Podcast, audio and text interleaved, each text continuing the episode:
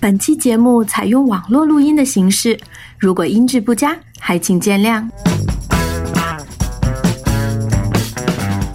听众朋友们，大家好，我是山白，很久没有录新的节目了，很想念大家呀。今天呢，我们还是邀请到几位老朋友，首先是赵花酱，大家好，我是赵花酱，好久不见了。然后是水药王，大家好，我是水药王，也是好久不见，然后也是。反正最近吧，就是可能大的新闻不是特别多，但是这次也来分享一些个呃比较重要的吧，就是最近的几个月内的一些比较重要的新闻以及未来一些展望吧。嗯，呃，我们先来聊一聊，因为这个很长时间没有做新闻类总结类的这个节目了，所以其实囤了不少事儿啊，我们就挑一些自己印象比较深的来说啊。首先那个第一个事儿，MC 评分啊。咱们之前每周三都能看到有发这个 MC 数据的，但是呢，从上周开始，MC 销量变成了一个付费的订订阅的业务，所以之后大家可能就只能看到那个法米通的数据了，看不到 MC 的数据了。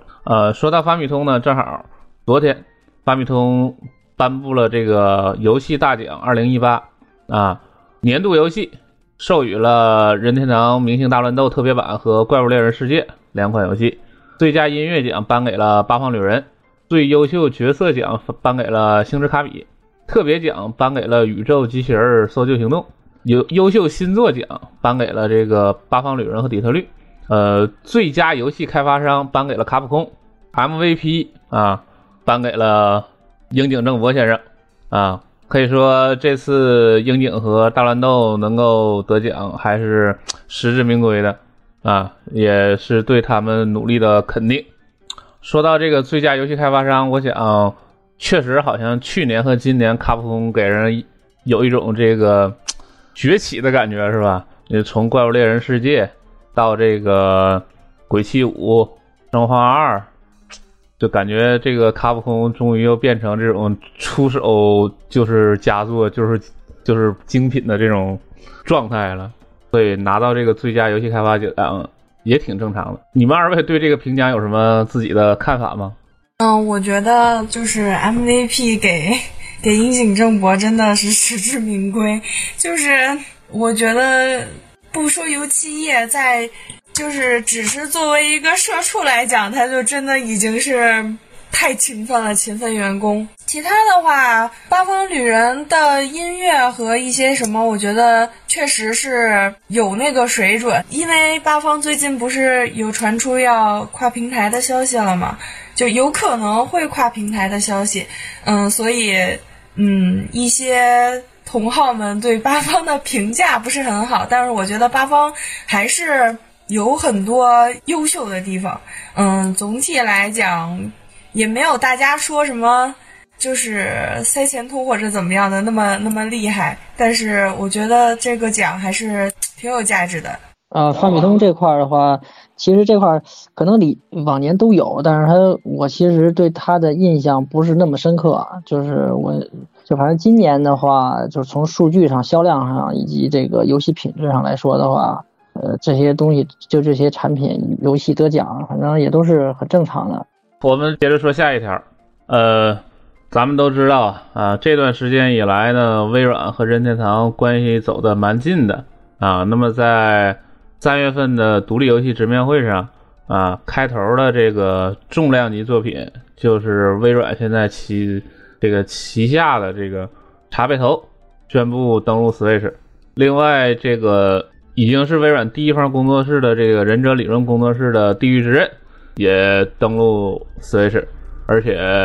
还有几天啊，应该是四月十一号就要发售了啊。这个游戏呢也是非常有名的二 A 游戏啊，虽然是独立游戏的制作成本，但是画面啊这个做的非常的好啊，他们在技术上做的非常的强。然后最近呢，这个包括这个光环啊，光环工作他们那个工作室啊，在这个 Twitter 上，因为这个。咱们知道大乱斗这个机票会有五个斗士嘛？除了周科，还有四个咱们是不知道的。所以这个推特上很多这个网友啊，天天都在讨论谁会参加大乱斗。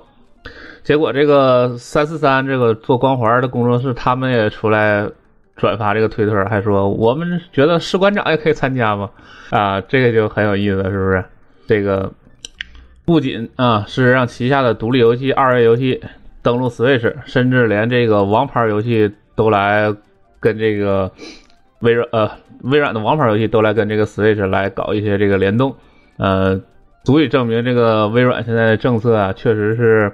很灵活啊，跟这个任天堂这走得很近啊。你管它是什么连任抗锁，还是还是说微软的这种就是更注重这种服务性的这个政策？嗯，不管怎么说，感觉这个业界正在向越来越多元、越来越开放、越来越充满无限的可能性这个方向来发展的啊。关于这个，你们二位有什么看法吗？嗯，我觉得吧，就是游戏，嗯，其实说什么连人抗锁呀，或者是什么样的，就是其实还是，嗯，有一点点稍微割裂玩家群体吧。但是，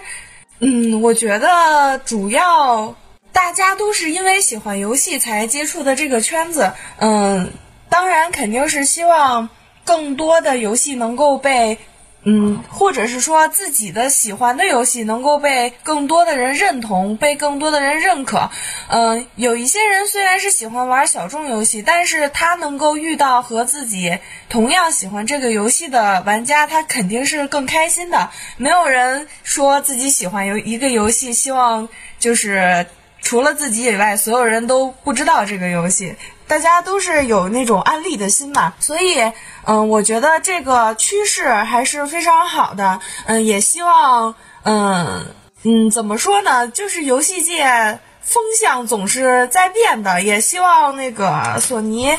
嗯，在接下来的日子里面可以和大家更加亲近一些。因为我觉得有一些，比如说跨平台联机什么的，微软和任天堂已经搞起来了，然后。嗯，这对于嗯玩家来说应该是利大于弊的。嗯，也希望以后大家能够和更多人一起愉快的玩游戏。嗯，这块儿的话，其实也是，呃，之前其实就有这块爆料，但是当时的话也是，反正就是抱着这种怀疑的吧，因为可能当时没想到会就是事情会发展的就是这么顺利，或者说就就是像茶杯头啊，或者说。像这个地狱之刃这些东西吧，我觉得这个可能也是表明了这个微软它的一些个就是战术上的一些个策略。可能这个因为这个游戏平台怎么说呢？我觉得就是要想做大的话，或者说，呃，因为其实尤其是这个主机游戏这块的话，其实现在跟手机比的话，它这个影响力现在其实还是还是要差一些。就是所以我觉得这微软这块它是去拓展这块主机的这块业务。把它的这个服务，然后就包括其实不，其实也是，呃，不光是 NS，不也有什么智能的智能机什么的，然后包括那个前一段时间出的那个就是什么云云游戏机那种的，我觉得可能就是未来的这个游戏行业可能就变化可能会越来越大，然后可能呃就是这个时代的进步吧，反正就是总的来说还是朝好的方向发展吧，然后也能让我们这些。N.S. 的玩家也能玩到这个更多的其他平台一些好游戏，反正我个人觉得也这是一件好事儿吧。反正，呃，反正这块的东西我后面反正也是期待更多的这个游戏啊，就比如说奥日什么的这个，呃，这种更好的联动，然后整个把这个游戏这个这个圈子给做大，然后呃生态也做好，我觉得这个反正整体是好事儿吧。哎，对了，说起来。刚才啊，这个赵华正好提到索尼，我还想到一个事儿，啊，这个索尼的独占游戏，这个就是这个《Quantum Dream》那个什么底特律啊、暴雨啊、超凡上升，据说是要独占登陆那个 Epic 了啊。虽然国内是玩不到 Epic 的，但是呃，某种角度上，呃，感觉索尼似乎也在松动啊，也在松动，就是感觉未来这个。可能除了纯粹的第一方，就是其他的独占游戏都在往这个现实独占这个方向发展。毕竟是让更多的人玩到还是好事嘛。就包括咱们前刚才也提到这《八方旅人》，据说也要上 PC 平台了。嗯，总之我们还是抱着一个比较乐观的态度来看待这些事儿吧。嗯，更多的人玩到更多让这个开发公司也得到更更好的销量，是吧？让好的游戏被更多的人知道，还是好的。呃，接下来赵花谈两个新闻吧。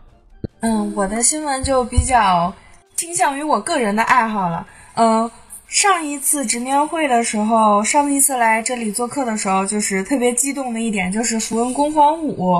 的公开。然后现在呢，虽然对于《符文攻防五》还没有更多具体的消息，但是《符文攻防四》特别版，嗯，有一些新的消息可以带给大家。一个是它新增了两个模式，一个是配偶模式，呃，配和配偶一起，呃。冒险的一个新婚模式，这个原作中其实是有队员队友这么一个设定的，所以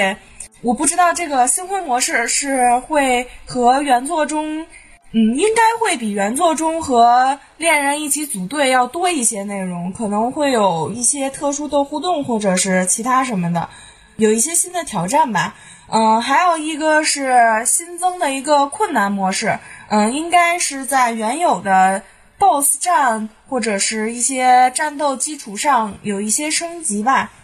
而且还有，呃，特别版中还会新增一些剧情动画和制作了一个新的 OP。嗯，总的来说呢，还是非常值得期待的。如果没有玩过《符文工坊四》，但是又喜欢种田，喜欢呃。嗯，我觉得喜欢星露谷的玩家应该会喜欢这个，因为确实挺像的，有战斗，有符文，有养成，有种地，啊，也有恋爱，而且画风真的非常好看，比较适合日系的这种这种日系的爱好者。然后呢，嗯，同时呢，有一个呃《符文工坊四》的限定版，有一个里面包含了一些。原声集和原画，嗯，在公布这个限定版的同时，呃，世嘉也宣布了本作会有繁体中文版。嗯，虽然繁体中文版好像是没有限定豪华版的，就只有普通版是有中文版，好像是走的港港行的那个路子，并不是全区卡带这个样子。嗯，大家。还是希望大家如果有兴趣的话，可以多关注一下，嗯，而且也可以关注一下将要在二零年发售的《符文工坊五》。嗯，另一个新闻呢，就是《Splatoon》又有了一次更新，然后将会在嗯四月十九号到二十一号举行一个春季的嗯全球祭典。这个祭典呢，主题是龟兔赛跑，也算是嗯。龟兔赛跑，我我是这回才发现，原来是一个全球性的寓言故事，也是，并且配了一配了六六双鞋子和六个帽子作为礼物。嗯，作为外观党来看的话，这些鞋子和衣服还是很漂亮的。嗯，符合春季色彩，又粉又绿的，特别好看。嗯，那那我推荐大家手里有这款游戏的。朋友们可以上去领一下这个好看的衣服，就算时间忙不好参加，也可以打扮一下，感受一下春天的气息。那么我个人的新闻分享就到这里啦。好，那么水妖王来分享两个自己比较感、比较有印象的新闻吧。呃，一个是这个哆啦 A 梦大雄的牧场物语，然后这也是之前那个直面会上透露的这个。然后已经确定这个发售日是六月十三号发售，然后本作的话日版是不支持中文的，大家得注意一下。然后中文版的话是年内发售，但是还没有确定那个具体的日期。然后这块的话就等后续的这个消息吧。然后这个游戏呢，反正呃肯定是我回归牧场物语，因为牧场物语我之前就是在 GB 上玩玩过，然后后来的话呃就玩的比较少了，然后。呃，这次这个《牧场物语》这个美术风格啊，以及这个哆啦 A 梦这个主题啊，就是我肯定会去玩，而且还有这个中文啊，这个就等后面的消息吧。然后第二个新闻的话，就是《噬魂》的这个新作啊，最近呃公布了一个新的预告片，然后有新个三个全新的这个角色，然后人设的方面的话，我觉得还可以吧。然后这个游戏的话是六月份先在其他平台上先发售，然后。NS 版也是暂时还没有确定，只是说会在今年这个晚些时候啊，稍晚时候发售。然后这一块也是等这个 SNK 的消息吧。然后这噬魂的话，我其实之前呃上学的时候就玩真噬魂比较多一些。还有一个就是最新有两部这个电影，呃，一部是这个《勇者斗恶龙》的这个电影，就是呃在日本啊，在日本在八月二二十四号然后上映。嗯，这个。《勇者斗恶龙》是我个人非常喜欢的一款这个 RPG 吧，呃，就是，嗯，他这回的这个美术风格啊，我个人也是比较喜欢的。然后他的音乐也不说了，然后，呃，反正我可能会到时候会看一眼，不知道国内会不会上映吧，我比较期待这款。然后，呃，还有一款就是咱之前就是被中国这种玩家吧，或者说吐槽过的这种，就是五月十号啊，确定上映这个大侦探皮卡丘。这块的话，我肯定到时候会去看的。呃，最后一个新闻的话，就是《王权》啊，就是《权力的游戏》，就是一个选择的一个那个游戏比较有名啊，在手机上我玩过一点吧。然后这款游戏的话是确认是在四月十一号在 eShop 上发售。啊，其实电最后这个电视剧呢，也是在四月份上演这个最后一季。啊，这其实也算这种怎么说呢？算是。一块儿这个配合这个电视剧吧，然后去发行的一款游戏。呃，喜欢这个游这个系列的话，玩家的话，我觉得，而且这个游戏好像还有中文，呃，我觉得可以去去尝试一下本作。说到这个《勇者斗恶龙》那个电影预告片，好像这次不是鸟山明的那个画风，然后就有的人觉得，哎，《勇者斗恶龙》就应该是鸟山明的画风啊。史耀王觉得。鸟山明的画风跟《勇者斗恶龙》，就是你觉得他是不是一定要用鸟山明的画风呢？反正我个人的话，我看了一下，其实我刚开始看的预告片的时候吧，就觉得它有点那种，就是就是美国这个梦工厂，或者说就是皮克斯那种的感觉。但又细看了一下吧，有点日本这个 CG 的这个味道。然后你要说鸟山明那风格吧，它其实也有一点，就是它其实是综合了很多这种美术的这种元素吧，我觉得。就是它不是这种单纯的像那个 DQ 十一那种，一看就是鸟山明的那种。那我们接下来呃聊一个比较劲爆的话题啊，就是应该就是昨天吧，这个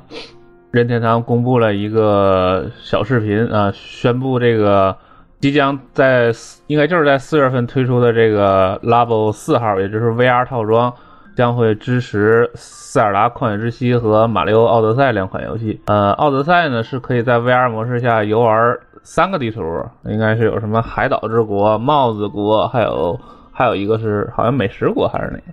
然后旷野之息料啊，对，料理国。然后这个旷野之息说是可以全程的这个游玩 VR 模式。呃，当然这个看宣传片里其实它都在使用第三人称。所以这个 VR 到底是怎么一个玩法？其实现在说不太准。啊。然后我们也知道，这个 VR 套装其实是没有头戴设备的，所以怎么操作是，其实现在也还不太确定啊。总难道真的是手举着玩？手举着玩的话，可真是硬件防沉迷了，是不是？呃，两位谈谈你们的。看法或者猜测，先从赵华就开始。嗯，我觉得，嗯，虽然很那个什么，但是我觉得很大可能就是手举着玩，就是，嗯，它应该支持的应该是最基础的那个 VR 套件，就是，嗯，我我现在想的就是比较能长时间游玩的方法是躺在床上，然后把两个 GC 拿下来，然后那样玩。因为它第三人称的第三人称的 VR 模式，呃，就决定了它不会让你去移动你的主视角来环顾四周。因为第一人称的 VR 其实实际上才会需要你去看四周，才会需要你去体感。它这个其实说实际，比起 VR，我觉得更像是那种那种呃。怎么说呢？3D 头戴式显示器，就是像是接了 3DS 的班儿。嗯，因为 3DS 上已经有了比较成熟的这一套三 D 显示，虽然它的那个技术可能不太一样，但它在游戏方面的一些设定，可能嗯让任天堂认为比起比起真正的 VR 游戏，就是真正第一人称视角、真正的体感来玩这种游戏，可能嗯这种第三人称的静止的一种游戏体验更能够适合长时间，并且是可以。嗯，进行深度发展的一种游戏方式吧。它在沉浸度的方面可能会有一定的损伤，嗯，但是，嗯，它这种说是叫 VR，可是其实我觉得应也不能叫完全的 VR，VR 毕竟是虚拟现实。但是它如果是第三人称的话，其实它和游戏和现实还是分开的。嗯，N.S 做 V 做这种 3D 显示的话，做这种 VR 的话比较有利的一点，我听说是，嗯，因为 N.S 的屏幕是 LCD 的屏幕，所以它的光缆效应会比一般的 OLED 的屏幕要好，但是它的延迟会，延迟和帧数会比较低，然后，嗯。但是又因为第三人称视角的话，嗯，会对帧数的要求没有那么高。我可能我觉得可能任天堂是综合了很几几个方面之后，嗯，然后才选择了这种方式。嗯，说是这么说，但是如果能有第一人称的《荒野之息》或者是《奥德赛》的话，其实还是挺想见识一下的，并且 VR 套件里面的。其他游戏看样子应该都是，就是第一人称以 VR，就是 VR 的形式出现，而不是以 3D 显示头显的形式出现，也可能证明了就是老任他在呃尝试了一些 VR 相关的开发之后，发现嗯第一人称的纯粹虚拟现实的体验并不能够。嗯，给玩家带来一个长时间的良好体验。嗯，包括咱们传统的一些 VR 设备，比如说 HT HTC Vive 或者是其他的一些索尼的那个 PSVR，它都会有出汗或者是沉重或者是布线的问题，都不是说像咱们传统游戏一玩玩上好几个小时甚至十个小时，不会觉得特别累。嗯，总之还是得看吧。它现在 Labo 的定位是主要定在一个学生阶段，可以说是儿童，但是我觉得应该在定位主要是定在儿童学生这个阶段。这个阶段的嗯用户，总的来说是没有太大可能去购入高高价的一些 VR 设备，就。因为现在即使最便宜的 PSVR 算是最便宜的完整体验的 VR 设备了，但是，嗯，还是要花近一千多两千块钱去额外购买一个设备。相比而言，嗯，Labo 这种几百块钱就可以进行有一些有挺多游戏的这么一个体验，我觉得算是一种。可替代的方案吧，就像那种我买不起洋酒，可以买瓶啤酒喝喝那种那种感觉吧，也算是。如果是这个定位市场的话，我觉得也算是一个一个比较成功的方向吧。因为 VR Labo 它首先不是一个在初期推出的产品，它嗯是在一个 Switch 现在已经有了一个比较。稳定的装机量的时候，让人就是如果要说为了体验这个 VR 去买一个 Switch，我觉得应该不会不会有这样的人。但是如果你已经有一个 Switch，然后你想要体验一些相对于完整的 VR 游戏的话，那可能这个 Labo 就是一个很好的选择，比那种手机上的 VR 游戏要要全面、要深度的多。呃，这个 VR 的话，其实这个 Labo VR，我个人就是，呃，之前那演示什么的我也看了一点，然后它其实是配套好几个配件嘛，然后去玩这不同的，它给你提供的这些游戏。然后这次这个奥德赛跟这个塞尔达这个，反正也是特别意外吧。然后其实再想想之前的这个，还有一些联动，就包括那个以前那种前前几个拉宝的一些个，就是不管是马车还是什么的一些这个玩法上一些联动，其实老任这块还是想把这块把这个拉宝这块东西，其实还是想做起来，然后包括让它能支持更多的游戏，啊就包括这次这个这两个游戏。这两个游戏呢，其实从这个宣传片上来看的话，我也看不太出来它这个，因为这个毕竟这种 VR 的东西必须得体验出来，然后你这个从视频上看不太出来。然后呢，呃，奥德赛的话，它是提供了三个就这个关卡，然后我在想，它是不是会去单独去啊，就是因为它 VR 不有好几个那个这个装置嘛，我想它会不会去提供不同的这种装置，然后去玩。但是也不太好确定，有可能还是这种手持的啊。像塞尔达那个，我觉得话应该就是手持，啊，可能性比较大，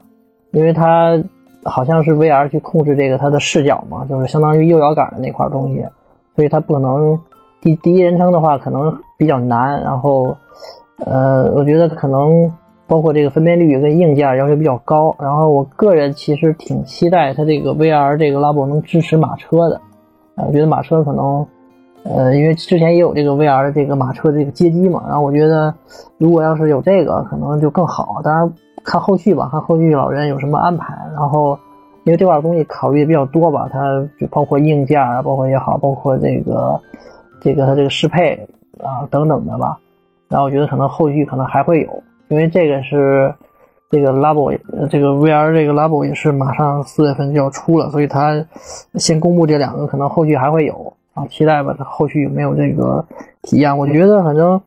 呃，对它的这个这种 VR 体验可能要求不也也不能太高。然后呢，它毕竟是一种，包括之前那些，可能它就是它的理念还是让用户去啊去就是把他的这个理念给传给大家，然后去去拼，然后去呃去玩儿啊，是这么一套理念，可能跟这个传统的 VR 可能还不太一样。会不会有人因为 Labo VR 支持了这个《旷野之息》和《奥德赛》，就去本来没有买这两款游戏，现在就去买这两款游戏呢？呃，我觉得其实是不会的啊。就是这两个游戏支持了 VR，但是这个 VR 模式，呃，以 Labo VR 的这个性能啊，什么硬件水平，它它不会说就是让这个游戏的体验，就是跟它这个。主体的体验比，呃，就是说一下提高什么的，我这个是肯定不会的，呃，但但是呢，我觉得任天堂他应该还是藏了一些东西，所以他说的不是那么明白，他应该是有一些比较有创意的玩法啊，包括那个咱们之前看那个 Labo VR 那个自带那些游戏。包括比如说那个大象鼻子，本来大家都合计这大象鼻子到底玩什么玩意儿，结果大象鼻子是一个像画笔一样的东西。我在想，比如说奥德赛不是扔帽子吗？呃，比如说你用那个大象鼻子可以模拟扔那个帽子，是不是？再比如说那个 那个奥德赛里有的时候你会附身那个小青蛙，然后那个 Lab VR 里也有那个一脚脚踩，然后模拟那个青蛙跳那个，我就觉得。实际上玩这个两个游戏的时候，它我觉得它不一定就是用那个传统操作那个玩法，包括比如说那个奥德赛里有那小坦克，你是不是可以用那个 VR 那火箭筒呢？当然，它实际上这它给这三个地方，这个帽子国呃应该是有那小青蛙是吧？然后这个海岛国是有那个是有那个小。我记没记错的话，那个海岛国是你可以变成那个喷水的那个，那像个小章鱼似的那个东西，是吧？那或许他会用到那个鸟和那个脚踩的那个。然后料理国的时候，咱们应该是主要会变成火球吧？他可能也会用那个脚踩的那个一一蹦一蹦的啊，说不定。然后旷野之息这个全程都能用 VR，我觉得可能就是。可能就是一种类似于 VB 的那种啊，就是其实任天堂对 VR 的看法跟咱们现在说的那个 VR 不一定一样啊。毕竟当年，VB 比现在的 VR 要早嘛？而 VB 其实它本质上也是没有任何体感啊，什么头部跟踪、眼球跟踪这些东西。VB 本质上其实就是一个，它还不能头戴的一个三 D 的裸眼三 D 游戏机。呃，你再比如说微软，微软，微软现在它的那个不管 VR、AR 还是加一起什么，它都叫 MR。所以这个其实定义这个东西啊，有的时候这个各个公司它不一定严格的去按照这个什么所谓的这个科学定义还是行业定义去去叫这个东西，它会有自己的一种说法。所以我觉得最后啊出来它就是像 3DS 那种也正常，它如果是用到了那些体感的这些也正常。不管怎么说吧，这个支持这两个游戏它肯定都是加分项了。这次。本身 Labo VR 这个套装啊，它有一个完全版，还有一个这个什么轻量版。轻量版是只有那个眼镜和火箭炮，没有那些鸟什么的。呃，可以，就是你可以另买。呃，我觉得可以考虑买一个轻量版先试一试，然后如果有兴趣再买其他的这个纸盒，甚至其他那些纸盒你可以考虑自制。呃，你们二位准备买吗？我是准备买全套的，因为我。其实主要是想玩那个拍鱼的，拍鱼的那个游戏。我个人的趣味吧，我比较喜欢看一些平时不太容易看到的生物。嗯，我觉得全套其实大家如果有特别喜欢，就像我这样特别喜欢某一个的话，可以买。如果要是就想尝尝鲜的话，买一个轻量版也不错呀，因为确实便宜。便宜一半呢吧？好像我要没记错的话，好像是轻量版要三千多日元，然后整套都要七千多日元。嗯，怎么说呢？它轻，即使说是轻量版的，它那一个套件里面也是带了很多的小游戏的。嗯，只不过它可能 Labo 的部件儿比较少一点。我觉得整个 VR 它主要看的部分，可能还真的就是。轻量版的那些小游戏里边，因为它首先量它确实是上去了，嗯，比如说你像初期的巨大机器人，就那个机器人套件和那个五合一套件，嗯，实际上。呃，五合一套件的评价是要略好于机器人套件的，有一部分就是因为五合一套件它的游戏比较多，你可能特别喜欢某一个，你就会对这个整个套件的好感就会上去了，你就觉得这套件买的值。但是如果你那个那个机器人的你觉得有一点不合心意，那可能整个套件的评价就下来了，可以说是踩雷的踩雷比较。比较安全吧，至少六十多个游戏，怎么着你也能有有几个喜欢的吧？嗯，整套的话呢，其实还是我个人还是非常喜欢的，因为可能画画这个不是特别，它画画这个是可以玩时间很长的，但是可能你不会玩很多次，因为画画这个事儿其实是一个。呃，很私人、很那什么的一个事情。呃，你在 VR 里画画之后分享给大家，只能通过让其他人也戴上 VR 眼镜这个方式，没有办法。嗯，目前来看是没有办法发到社交网络炫耀的。就是这对于画画来说是一个积极性的很大的打击，因为我本身也是很喜欢画画的。嗯，其他的套件那个鸟的那个。我我记得好像育碧有一个类似的游戏，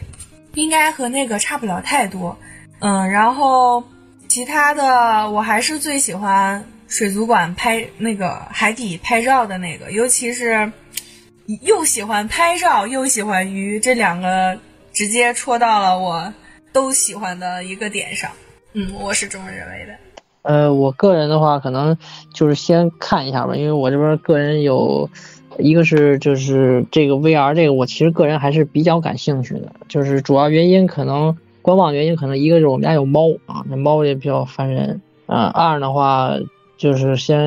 呃看看评价，然后呃评价如果要是比较好的话，我然后再找找看看这个东西到时候装完之后放哪儿。嗯，像我啊，我应该至少会买那个轻量版。呃，说句实在话，我倒不是图 VR，我是比较喜欢玩那个体感打枪，因为那个火箭炮是那种体感打枪嘛。所以其实这也是它 VR 套件的另一个好的一点，它不是每一个单个游戏去卖，而是把很多游戏打一个包。嗯，你可能就是。比如说像山白喜欢那个大炮的游戏，我就喜欢鱼的游戏，但我们最后可能都会购买这个 VR 套件。如果要拆开的话，拆出很多小游戏的话，可能我们只会买其中一个，或者其他游戏也很好玩，但是我们由于我们固有的经验没有去选择，就会错失这些 VR 游戏。嗯，我觉得 Labo 还是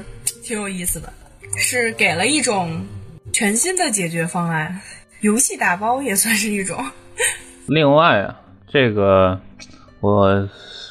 因为考虑到 Labo 这个东西很多是这个走长途这个快递，其实这东西特别沉。嗯，其实买这个轻量版呢，就希望淘宝店到时候能比这个全套版能便宜一点吧。还有就是。嗯，不知道国内会不会有有那种小作坊那个跟进，把那个轻量版差那些出点什么山寨的。哈哈哈哈反正毕竟是直板嘛，我觉得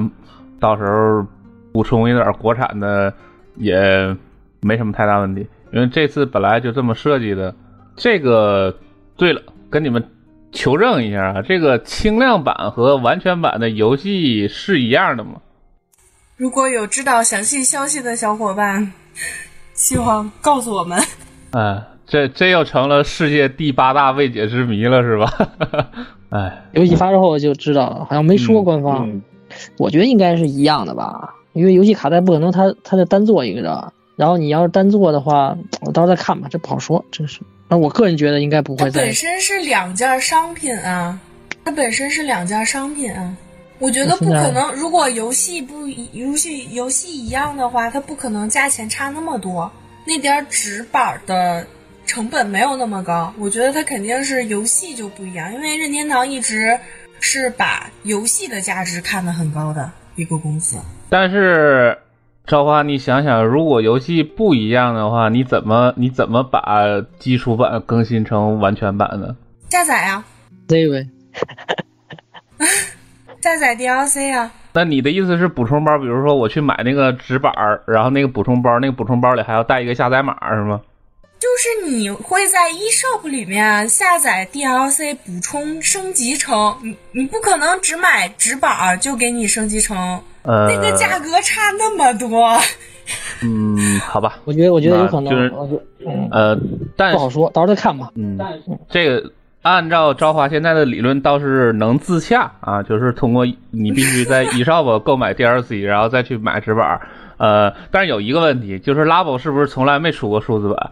？Labo，那我还真不知道。对，应该没出过。而且我觉得老任，嗯，而且我觉得老任也不会说为了这个轻量版他再单独出一卡带，就是他两个卡带没必要，他一个卡带就完事儿了，因为容量可能都是，比如说是八个 G 以内的。咱们最后再聊一个小话题啊。就是关于前段时间有传言啊，是吧？这其实也传了好传了好几年了，是不是？从其实从原版刚出来的时候就就开始有这种风言风语啊，说说要这个加强版。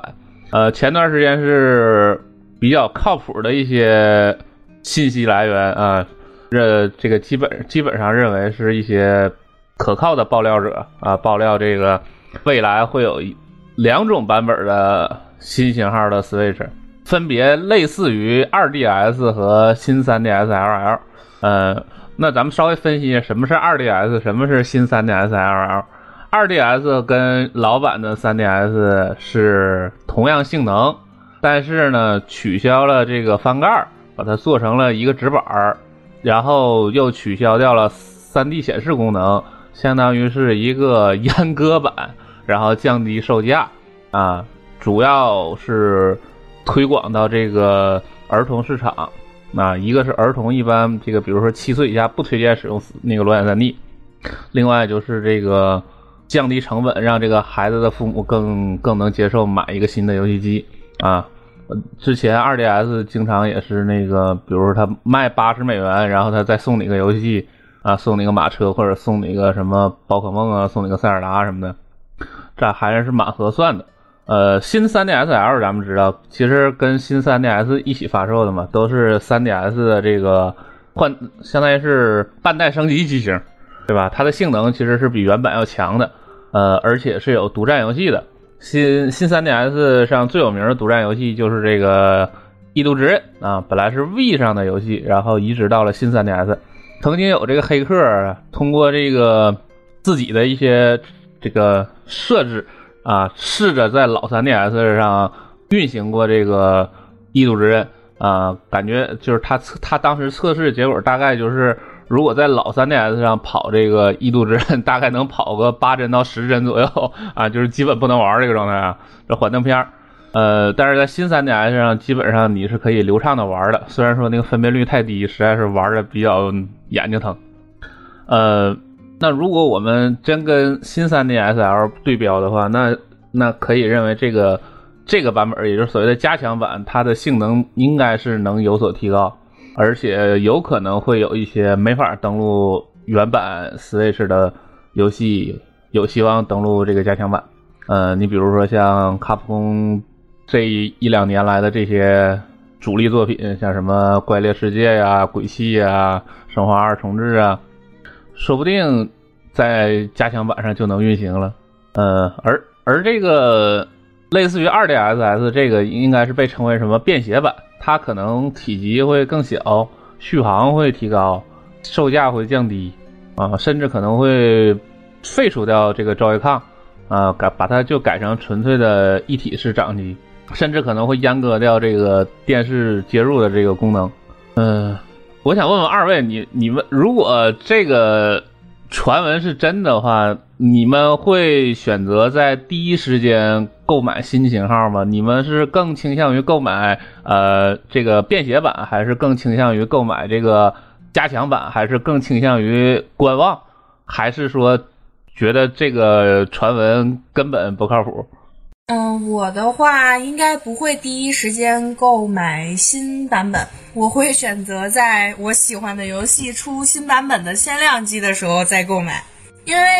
其实一个游戏机确实有它的寿命，就是这个寿命不是说它整个平台的周期，一个平台咱们大家都知道大概是五到七年到八年，再长一点，像 V 这种怪物，大概能有十年左右的寿命。但是它机器包括咱们经常说的摇杆漂移啊，或者什么的，或者是变弯啊之类的这种问题，多多少少还是会有一些的。所以并不是打算一一台机器一直从首发一直吃到退役。我觉得根据限定机来换一下新机器，也是一个比较好的一个选择。嗯，毕竟大家首发期的机器都没有什么可选的，就是最普通的那种，要么要么红蓝，要么灰色嘛。嗯，等到有限定机了，好看的了，大家也知道，就是 3DS 时期，它后期的限定机非常多，非常好看，包括 2DS 的限定机也非常好看，这些都是可以换机器的契机，所以并不着急在，呃。机器就是新机型首发的，当时就去购买。包括很多人会觉得，嗯，出新机型了，现在买旧机器，旧机型还合不合适？嗯，其实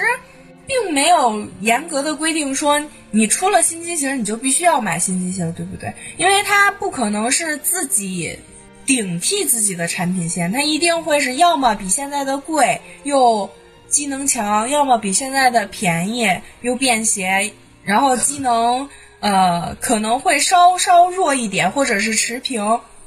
嗯，就像呃新 3DS 或者是其他的一些呃 PS4 Pro Slim 出了之后，其实原版的机器还是有在卖的，也不是说一下子这个旧款机器就没人要了，就彻底就是成垃圾了，不可能的。关于我将来会买，嗯，增强版还是便携版这个事儿，我觉得我还是偏向于便携版一些吧，因为，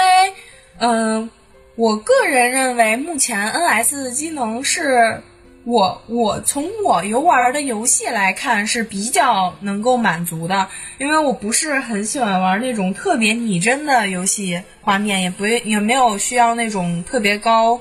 帧率的感觉，嗯，所以我更喜欢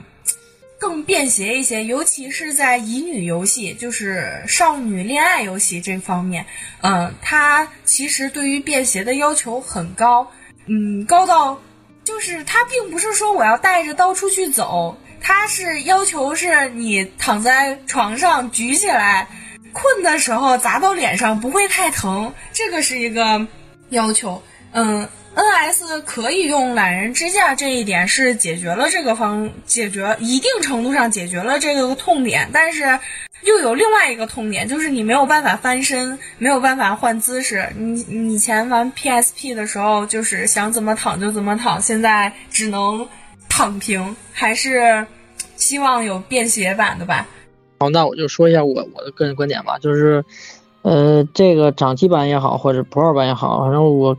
这两种可能性，我觉得都很高吧。因为虽然是传言吧，但是，呃。这块可能也是，我觉得也是就比较应该是应该十拿九稳的吧。然后这两个这两个版本的，我觉得就是对这个 NS 的话，就是其实 NS 它这个生态的话，它其实现在已经做的已经非常好了。在它的这个基础上，因为它可能还有一些问题，就是除了这个它硬件本身的一些个，就刚才说的一些漂移什么之外的话，就是掌机化的话，它能更好的去。去携带，因为现在 NS 上其实携带上并不是特别方便。然后，呃，它这块是我觉得掌机化是可以满足这块的这个这块需求的吧。然后也能，如果能让它接电视什么的，可能够更好。然后，呃，Pro 版的话，其实这块的话，我觉得是目前的话，游戏来说的话。目前的话，虽然有些游戏就是像一些独立游戏也好，或者说像一些第三方的，包括第一方的游戏，有的游戏的话问题不大，啊，有游戏可能还是有一些个，比如说分辨率比较低，或者说帧数比较低。我觉得强化版的话出现的话，可能会更大程度上去解决。然后我个人觉得这个这块他们的话，这个生态的话，应该是还会共存的，就是。我个人觉得不会出现像 3DS 那种游戏，就只能在 3DS 上玩。我觉得可能以后，呃，可能就是就类似于 PS Pro 吧，就是可能更多的在宣传方面的话，会说我们的游戏在呃 PS Pro 上是，就是或或者说 NS Pro 上这种强化版上面去表现什么样，它会以这个宣传为主。然后实际上的话，呃，就是可能会有一些差异，不会，我个人觉得不会出现这种说只能在这个加强版上去玩的。然后。嗯，我觉得未来的话，因为可能更多的这种游戏啊，就是其实需要更多的机能啊，或者说需要更强大的这个处理器，然后去让它表现的更好，或者说能让它带起来。然后我觉得可能，呃，像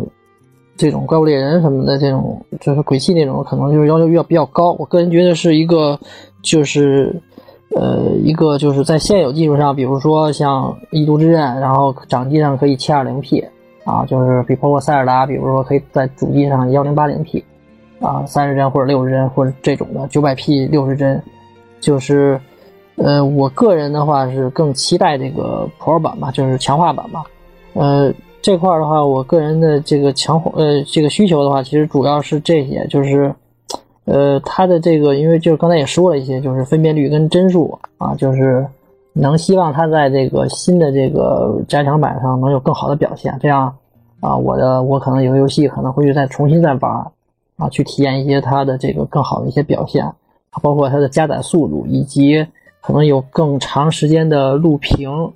然后等等吧。就是我个人是期待这块，当然可能看正式的报道吧。如果它的这个机能强化的不大，或者说没有什么。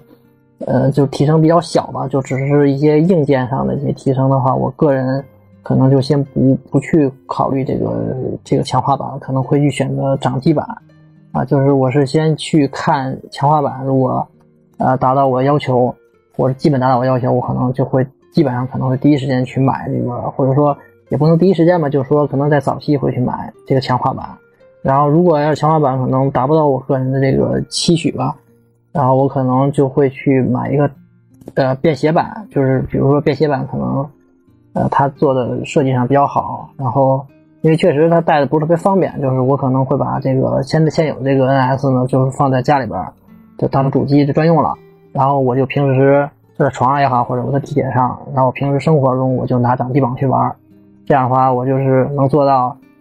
啊，就是我掌掌机主机啊，我们俩模式都可以用，就是不同的就能更满足我个人的生活吧。反正